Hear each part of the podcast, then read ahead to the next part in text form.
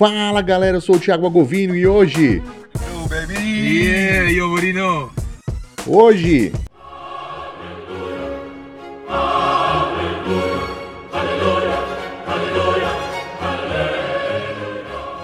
Hoje está sendo inaugurado o nosso podcast Tempo Extra Basquete. Ele tá irado, hein? Muita coisa legal aí pra gente falar, se informar, vai ter opinião, fica ligado. Nossa intenção aí nesse podcast é falar de tudo que é extra ao jogo. Claro que a gente vai falar de algumas partidas também, mas a gente entende que a cobertura dos jogos você consegue acompanhar com mais facilidade nos sites, na TV. Fica ligado aí também na nossa página do Facebook. Então aqui a gente vai falar de mais coisas: o lado de fora do jogo, curiosidade, arbitragem, fatos históricos, enfim. É para você que é apaixonado aí por conhecimento sobre NBA e gosta do jogo com aquela pegada a mais. Igual um tempo extra aí de uma partida que é emocionante, ou seja, a gente quer sempre mais. A gente vai tentar fazer um podcast também aí com uma pegada de rádio, porque a gente ama o rádio, então esperamos que vocês gostem, hein? Contribuam também para o desenvolvimento, para melhorar sempre o programa, enfim. A gente conta com você, beleza? Além de mim aqui na locução, nós temos outros membros na equipe, que ainda conta com o Luiz Teixeira e o Gilbert Souza. Eles inclusive moderam aí as nossas redes sociais. E por falar nelas,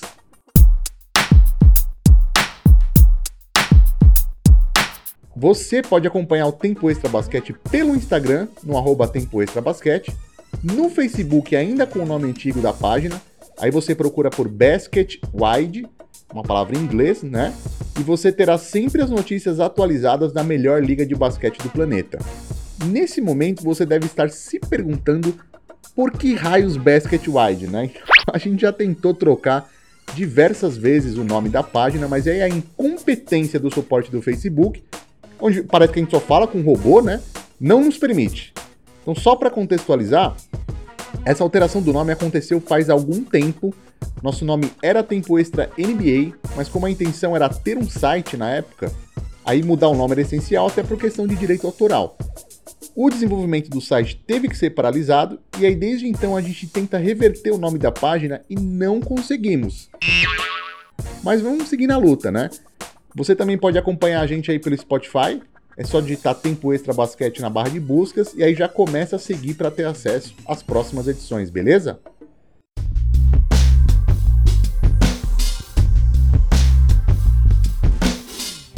Bom, então vamos começar com algumas notícias aí que foram destaque nessa última semana da NBA. E aí aqui a gente tem um, uma parte do nosso podcast. Como é o primeiro, a gente vai explicando aí é, algumas das partes do podcast. Então o que a gente vai fazer agora é tipo um fast break, é um jogo rápido. São notícias rápidas do que se fala pela liga. E você vai se informar aí de tudo que foi destaque na última semana da melhor liga de basquete do planeta, beleza? Shepard with the rebound. De'Aaron Fox go. Oh, if you don't like that, you don't like NBA basketball. Oh.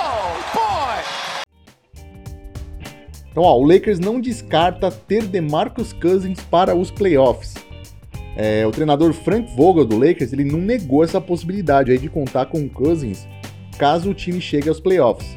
Ele que inclusive o Cousins, né, fez uma cirurgia para reparar uma ruptura no ligamento cruzado anterior do joelho esquerdo. E aí, nesse momento do processo de reabilitação, o DeMarcus ele já está podendo se exercitar somente em bicicletas, né? É, ou correr em volta aí do perímetro da quadra e também realizar arremessos sem saltos, né? Aquele totalmente parado, como se estivesse cobrando um lance livre, né? E, e aí, assim, olhando essa notícia, o que, que eu penso?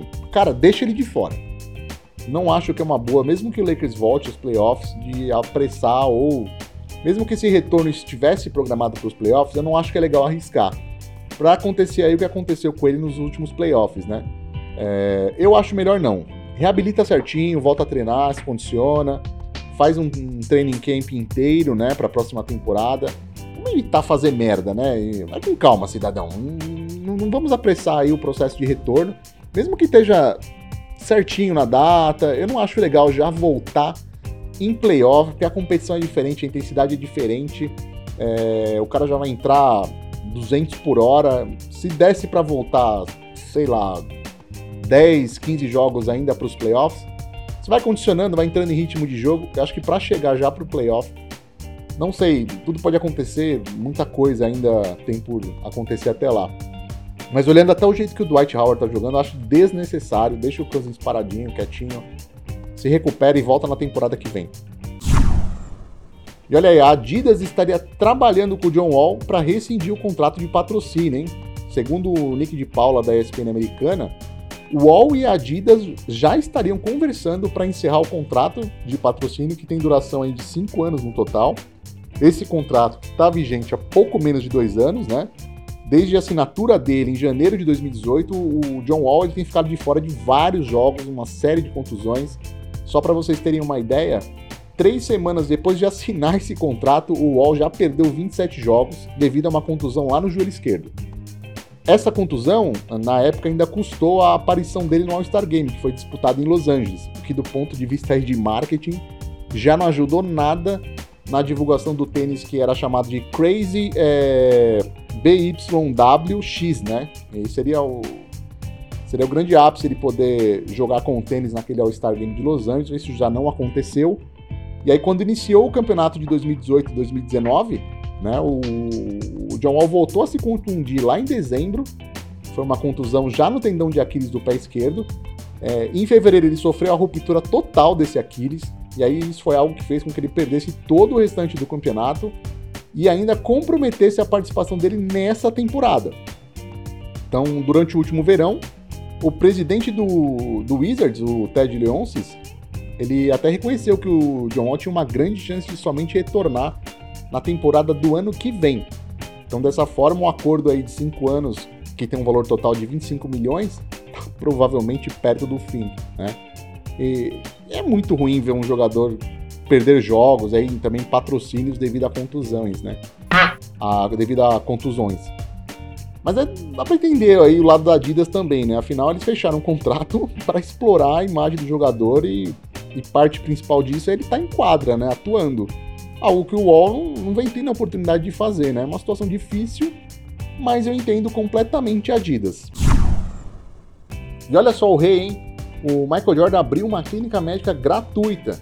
Essa notícia aí também bombou aí nas últimas semanas, né? O rei do basquete inaugurou a primeira de duas clínicas que serão gratuitas para atendimento à comunidade de baixa renda da cidade de Charlotte, que fica lá no estado da Carolina do Norte.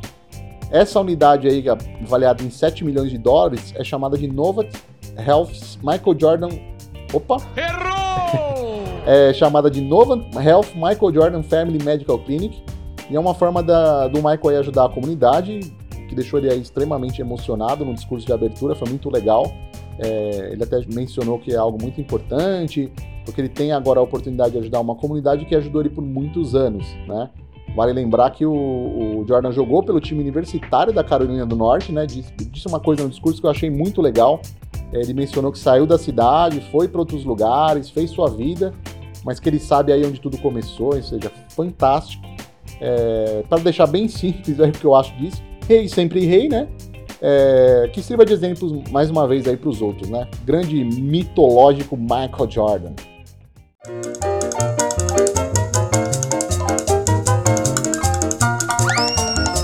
Momento Mitada Histórica. When you just talk about practice, we sitting here, I supposed to be the franchise player, and we're in here talking about practice. I mean, it, listen, we talking about practice, not a game, not a game, not a game. We talking about practice. I mean, how silly is that, man? We're talking about practice, but we talking about practice, man. What are we talking about? Practice? We're talking about practice, man. We're talking about practice. We're talking about practice. We ain't talking about the game. We're talking about practice, man. é, lembro bem desse momento, dessa entrevista do, do Alan Iverson, né? É, causou muito aí nessa coletiva. É, na época o time do Sixers tinha um belo time, né? Entre 2000 e 2002. É, e a questão de treinar não era muito a praia do Alan Iverson. E durante uma dessas coletivas ele foi questionado sobre treinos e, e desandou a falar a palavra treino, né? Practice. E depois a, a entrevista até tomou um rumo aí de, de risadas, enfim. Mas no começo ele estava bem indignado. Foi muito legal. É um momento histórico também, né? É, a gente vai trazer para vocês aí esses momentos, né? Pode ser situações de coletiva de imprensa, é, entrevistas de pós-jogo, né? Comportamentos que os jogadores têm às vezes são tanto quanto estranhos, engraçados. Então fiquem ligados aí para mais momentos assim.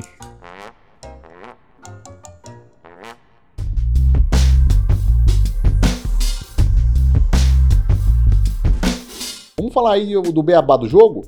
Você que acompanha NBA aí, talvez é, não acompanha há muito tempo, ou se acompanha há muito tempo tem algum assunto que você ainda não conhece. A gente fica muito feliz aí de poder contribuir com assuntos de curiosidade.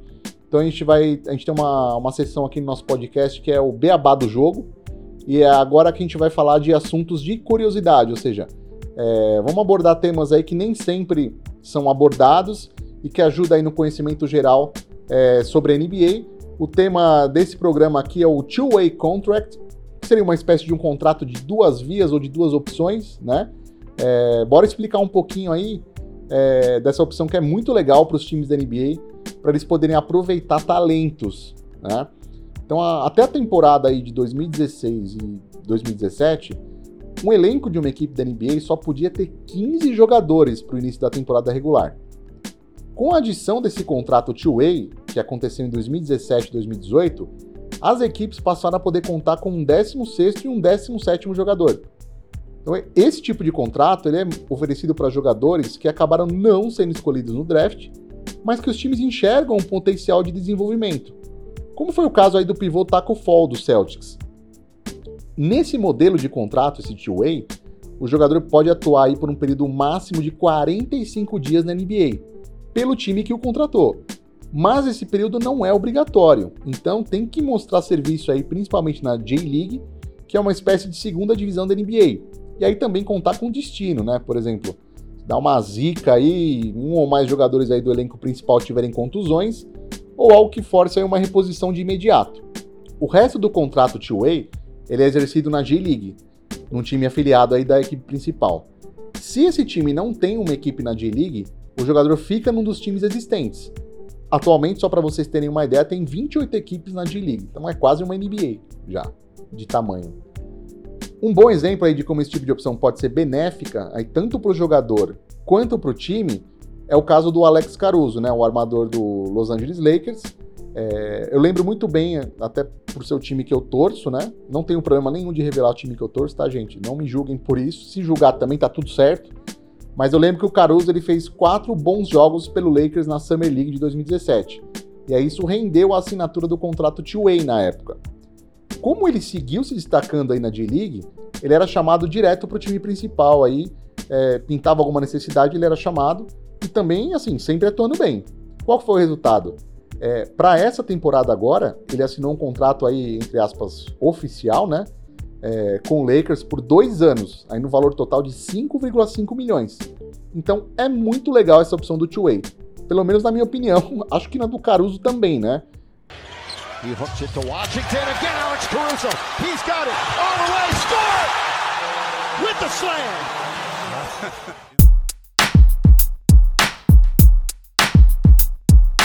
Bom, vamos agora aí para uma outra parte aí do nosso programa a parte que a gente chama de lance livre, né?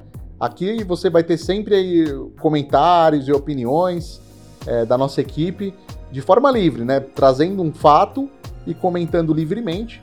É, aqui é uma parte do nosso programa aí puramente de opinião e a gente achou muito legal trazer um debate curioso aí que aconteceu na mídia americana recentemente, envolvendo o ala Jason Tatum, né, do, do Boston Celtics. Ele que vem tentando aí melhorar seu jogo, né? Fazendo treinamentos com, inclusive com a lenda do Lakers, aí, o Kobe Bryant. E esse trabalho com o Kobe aí começou antes do início da temporada passada, né? O, o que causou o debate é que antes disso, né, o Boston era visto como um time que chegaria às finais da NBA, na temporada anterior ao início desse trabalho do Tatum com o Kobe. Muito pelo fato aí de que a molecada do Celtics na época, especialmente o Tatum, é, eles tinham atuado muito bem nos playoffs de 2017, né? Quando deram um trabalhão aí pro Cleveland, mas acabaram sendo eliminados pelo Cavs do LeBron James né, na nas finais do leste, no jogo 7, mesmo sem ter contado aí com o Kyrie Irving e com o Gordon Hayward, que na época estavam machucados. isso aí, claro, né, deu uma esperança que na temporada seguinte o Tatum, por exemplo, fosse arrebentar, né, ainda mais com a volta do Irving, do Hayward, mas a coisa não aconteceu bem assim.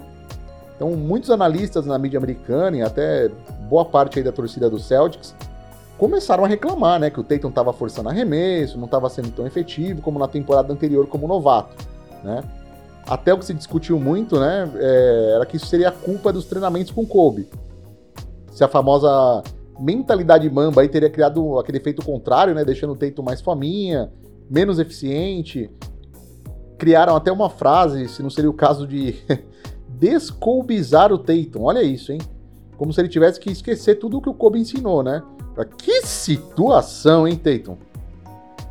Ele mesmo admitiu aí numa entrevista, né, com o Tim Bontemps da ESPN, que ele estava assim tornando o jogo um pouco mais difícil do que deveria, né?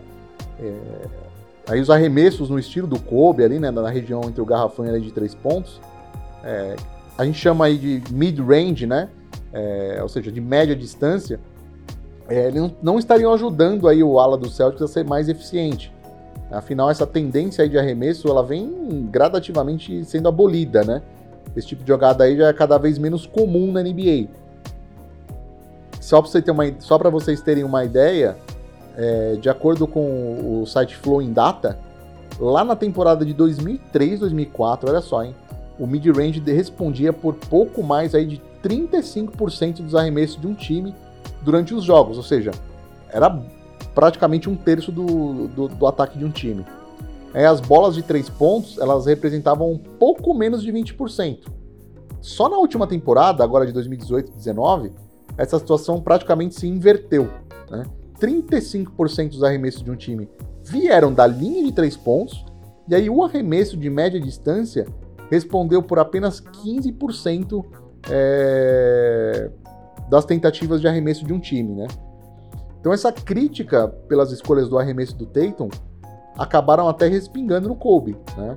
Só que aí o, o, o ala do Celtics, né, o Tatum, ele fez questão de defender o Mamba, dizendo que o Bryant não ensinou nada de errado a ele e que não seria culpa do Kobe o fato de que ele não conseguiu o sucesso esperado na temporada passada.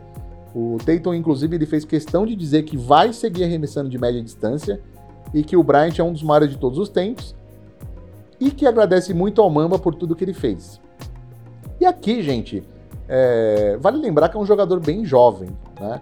O Tatum tem menos de 5 anos na liga, ou seja, é, tem muita coisa que, que ainda está em desenvolvimento, né? O jogador jovem, é, em sua grande maioria, eles não conseguem fazer boas leituras do jogo.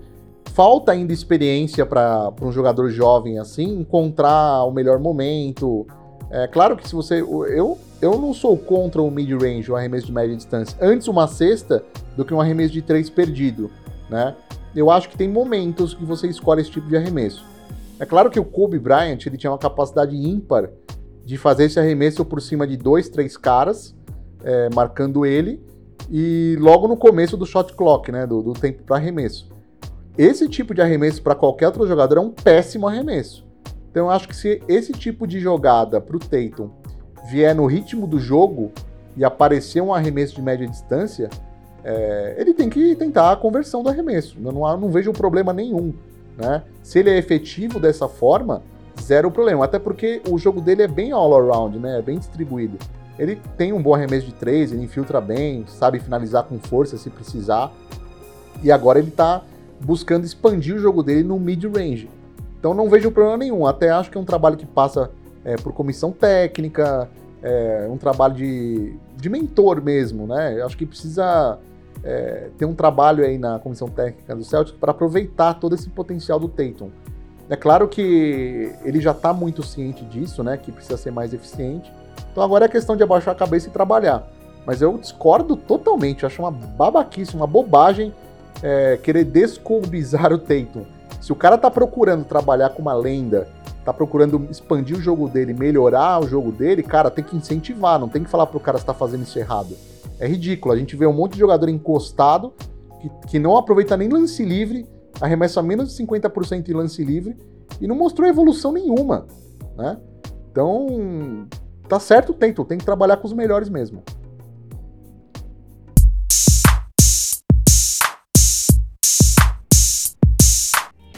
E agora é hora de deu aro, hein? Aqui a gente fala de tudo que dá errado. É só coisa assim, pé nem cabeça ou coisas que a gente não entende de primeira, demora um tempo aí para ver se consegue entender.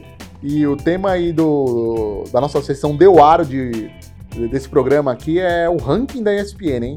É, todo ano sempre tem umas pérolas aí. Então, desde setembro aí que a ESPN vem, a ESPN americana no caso, né, vem ranqueando aí os 100 melhores jogadores da NBA. E aí tem até uma lista de um top 10 que não é uma lista ruim, tá? Tem Paul George aí na décima posição, o Damian Lillard em nono, o Joel Embiid em oitavo, o Nikola Jokic em sétimo, o Stephen Curry em sexto, e aí o top 5 inicia com Anthony Davis, é, em quarto lugar, o James Harden. Em terceiro, o LeBron James. Em segundo, o Kawhi Leonard. E aí seria o melhor jogador da NBA atualmente, segundo a lista, o Giannis Antetokounmpo, né, do Milwaukee Bucks. Dessa, dessa edição da lista agora atual, a maior ascensão foi do Kawhi Leonard, né? Que no ano passado ele ficou, antes do início da temporada, ele era considerado o oitavo melhor jogador da NBA. E hoje ele é o segundo, né? Nada que um títulozinho não faça, né? No, baby! Yeah, yo! Mas se bem que eu acho que ele, ele tá numa posição adequada mesmo. Ah, agora uma pergunta, hein? Vocês notaram algo de estranho? Cadê o Clay Thompson? Eu fui procurando aí na lista, fui passando, passando, nada dele aparecer. Agora vocês conseguem adivinhar em qual posição que ele, que, que ele tá?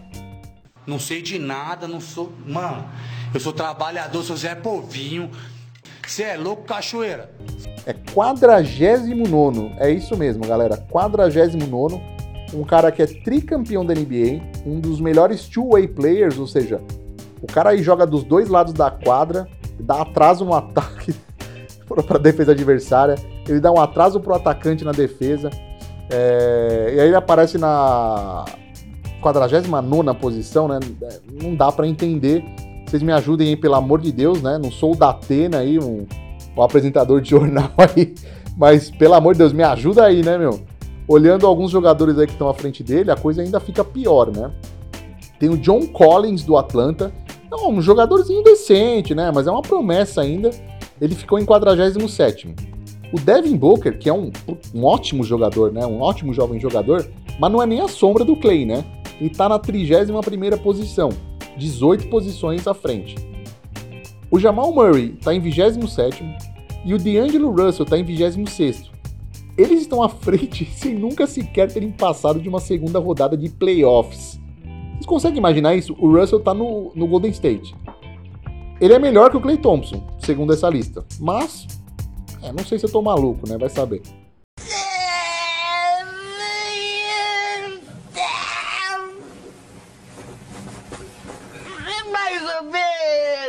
mais ou menos, mais ou menos.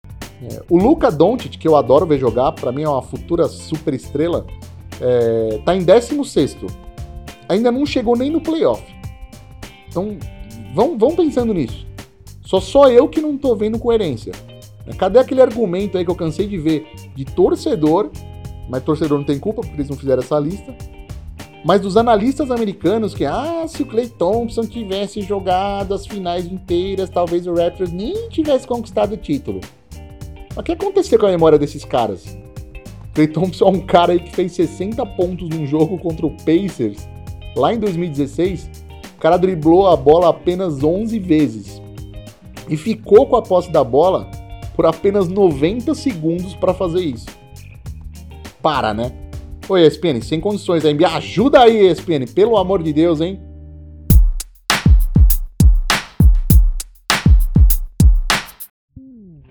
Bom, agora é hora da gente saber um pouquinho mais aí de fatos históricos da NBA. É a nossa sessão aí do Você Sabia, onde a gente vai dividir momentos de curiosidade aqui no podcast Tempo Extra Basquete. Bom, então o nosso primeiro assunto aí desse primeiro programa é, é um assunto bem interessante aí, falando de MVPs, né? E a gente queria saber se você sabe aí quais foram os MVPs mais baratos da história da NBA. Sabia não? E aí, para chegar é, nesse denominador aí de quem foi o MVP mais barato, é, a conta é a seguinte: quanto ganhava em percentual o vencedor do prêmio de melhor jogador da temporada regular em relação ao teto salarial do time, né? Então, na NBA, os times têm um, um teto salarial, né? ou seja, um limite de gastos para ter com o elenco, né? Que você vai montar aí como um general manager. Então, vamos conferir os três MVPs mais baratos da história, tá? O terceiro lugar vai para o Michael Jordan, o rei do basquete. Em 1996 ganhou o prêmio e ele consumia 16,74% do, da folha salarial do Chicago Bulls. Então o salário aí do rei era na época de 3 milhões e 850 mil dólares e o salary cap, ou seja, a folha salarial, tinha um teto de 23 milhões de dólares, né? E aí você deve estar se perguntando, pô, Michael Jordan, ele era o melhor jogador da NBA. Sim, porque o segundo contrato que o Jordan assinou na carreira foi lá em setembro de 1988. E aí pagava 25,7 milhões por oito temporadas. Então, com o desenvolvimento do time, com o desenvolvimento até do próprio Michael Jordan, esse salário aí em 1996 passou a ser uma barganha então, o Michael Jordan é o terceiro MVP mais barato da história para um time. E olha só, segundo lugar, Stephen Curry, em 2016, ele ganhava 16,24% é, da folha salarial do Golden State Warriors. O salário do, do Curry era de 11 milhões, pouco mais aí de 11 milhões né, de dólares. E o teto salarial era de 70 milhões. Então o Curry que foi MVP dois anos seguidos, os dois anos é, foram uma barganha aí para o time do Golden State, né? É, o Curry tinha um salário muito baixo aí para um jogador que estava performando é, nível MVP, tanto é que ele ganhou o prêmio. Então um ótimo investimento aí para o time do Golden State Warriors. E vamos agora para o primeiro lugar. Será que você adivinhou? Sabe quem é? Tem uma ideia? Derrick Rose, do Chicago Bulls em 2011 ele ganhava 9,56% da folha salarial do Chicago Bulls. Né? O salário dele era pouco mais aí de 5 milhões e meio de dólares. Sabia não? Que merda, hein? Né? E a folha salarial, teto, era de 58 milhões de dólares, pouco mais que isso, né? 58 milhões e 44 mil dólares. E aí o curioso é que o Rose ele teve uma, um início de carreira com uma ascensão meteórica. Ele foi o novato do ano, né? No ano seguinte, ele foi pro All-Star Game, no jogo do, dos novatos, contra os jogadores de segundo ano. E aí, na temporada seguinte, ou seja, a terceira dele, ele já foi o MVP. Tudo isso ainda no primeiro contrato, né? Então ele acabou se transformando no MVP mais barato da história da NBA. Que maluco isso, né? É loucura pensar que você pode ter um MVP, é, o melhor jogador da liga no seu time, ganhando menos de 10% da folha salarial total que você pode gastar. Então, foi a maior barganha aí da história em relação a salário, folha salarial, tendo ganho um prêmio de MVP.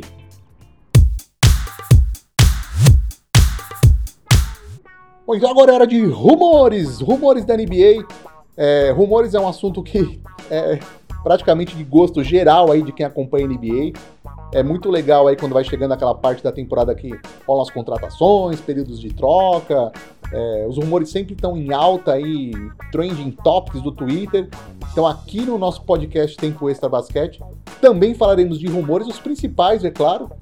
Então falando aí do Monocelha, Anthony Davis, segundo aí o mestre é, dos rumores, Adrian Wojnarowski, né? É, que solta as famosas Woj Bombs, né? Ele sempre tem as informações antes de todo mundo. Ele é o mestre dos rumores. Segundo ele, ninguém acredita ainda na liga, né? Falando aí dos gerentes gerais, que o Anthony Davis não fique no Lakers. Né? O, se ele não assinar uma extensão aí antes do fim do campeonato, o Davis vai ser um free agent, né? Um dos mais cobiçados na próxima janela de transferências. Mas é consenso aí que eles acham que praticamente não existe a possibilidade do Davis sair do Lakers, né? Bom, e o que eu acho disso? Aqui eu serei o famoso ver para crer, né? O Lakers tem sido uma confusão aí nos últimos anos, né? E é claro que o começo de temporada do time tá legal, o Davis tá jogando muito, só que é bom esperar, né? É bom esperar, enfim. É, a torcida, a torcida do Lakers tem criado esperanças aí anos seguidos e não tem tido bons resultados, seja dentro da quadra e fora dela. Então vamos esperar, né? Mas eu também acredito que o, que o Davis fique no Lakers, né? Ainda mais se o time for bem na temporada, mesmo que não conquiste o título, que chegue para playoff é, com um time competitivo, que se chegar às finais da conferência, por exemplo, já vai ser um, um ótimo sinal aí para que o Davis fique no Lakers. Kawhi Leonard, a famosa frase No, baby. Yeah, yo, que inclusive está aqui no nosso podcast logo no início, agora vai virar uma marca comercial, hein? Ela que foi dita aí num vídeo gravado pelo Ala Serge Ibaka, né? Logo após os Raptors terem conquistado aí o título da temporada passada. É, a intenção é do, do, time que cuida aí da carreira do, do Kawhi Leonard é usar para estampar em roupas, né? Também em merchandising. E aí você me pergunta, o que, que eu acho disso, né? Porra, meu, agora que eu pensei em usar várias vezes aqui no podcast, vai virar uma marca comercial aí provavelmente não pode usar mais, né? Pô, que zica do pântano, hein? Pelo amor de Deus, gente.